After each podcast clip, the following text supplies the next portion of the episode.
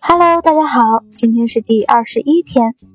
嗯，截止到昨天呢，我们关于基金和基金定投的介绍就告一段落了。今天我们介绍一个新的投资品种——黄金。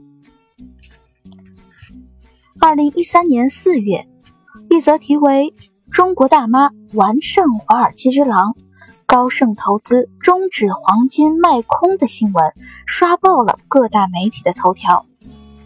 文章中说，华尔街金融大鳄做空黄金，使得金价大跌，世界一片哗然。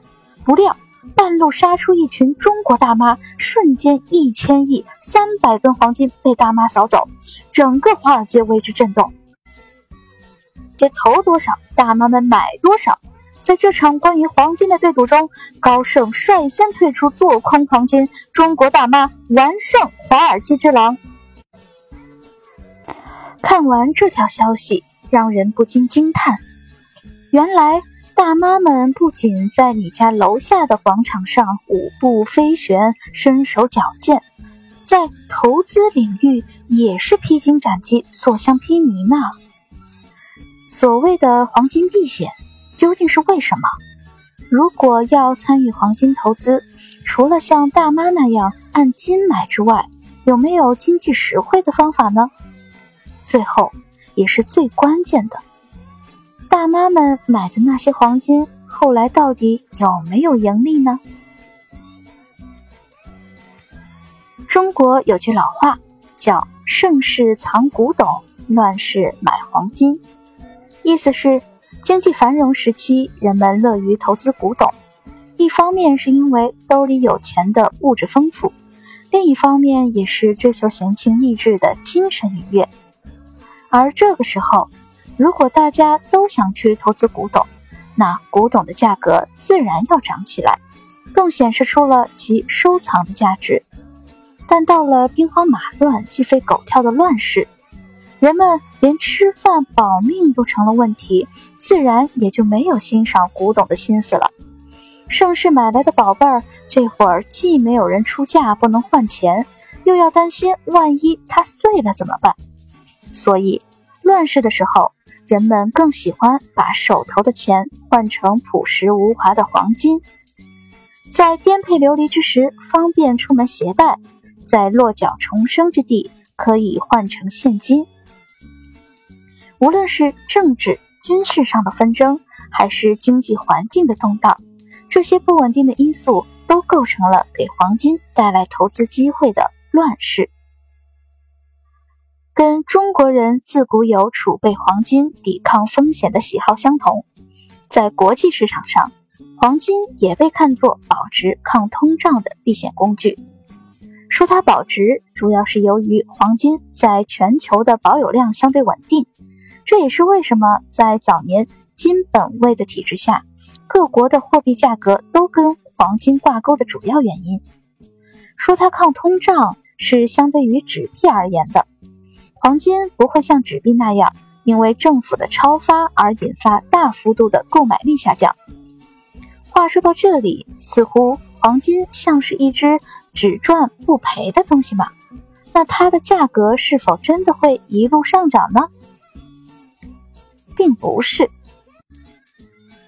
如果我们认真的去看历史数据，就会发现，在过去一百年，全球各大经济体。盛世乱世交叠的历史长河中，所谓乱世虽然一直存在，但黄金价格真正一路上涨的十年只有两个，分别是一九七零年到一九八零年，以及两千年到二零一零年。换句话说，如果我们想单纯的通过投资黄金来赚上一笔的话，那么历史数据告诉我们。过去一百年间的十个十年里，我们的胜算只有百分之二十，并不乐观。菲特曾经说过，黄金是从非洲或者某些地方的地底下挖出来，然后我们将它融化，再挖个洞埋起来，花钱雇人看守。如果火星人看到这一幕，他们一定挠头：地球人到底在干嘛？确实，作为商品类的资产，黄金与其他同类的资产相比，好像并没有什么实际的用途。我们投资原油，是因为它是能源，是基础的工业原料，人们生活需要它。我们投资铁矿石，因为它是工业必需品，大型的基建需要它。即使是我们投资股票，也是因为上市公司属于实体经济的一部分，会成长，会赚钱。那黄金呢？我们用黄金干嘛？除了做成首饰戴在身上，买成金条锁在保险柜里，心情好的时候拿出来把玩一下。相对于原油、铁矿石等商品类投资产品，似乎黄金本身并没有那么广泛而切实的用途。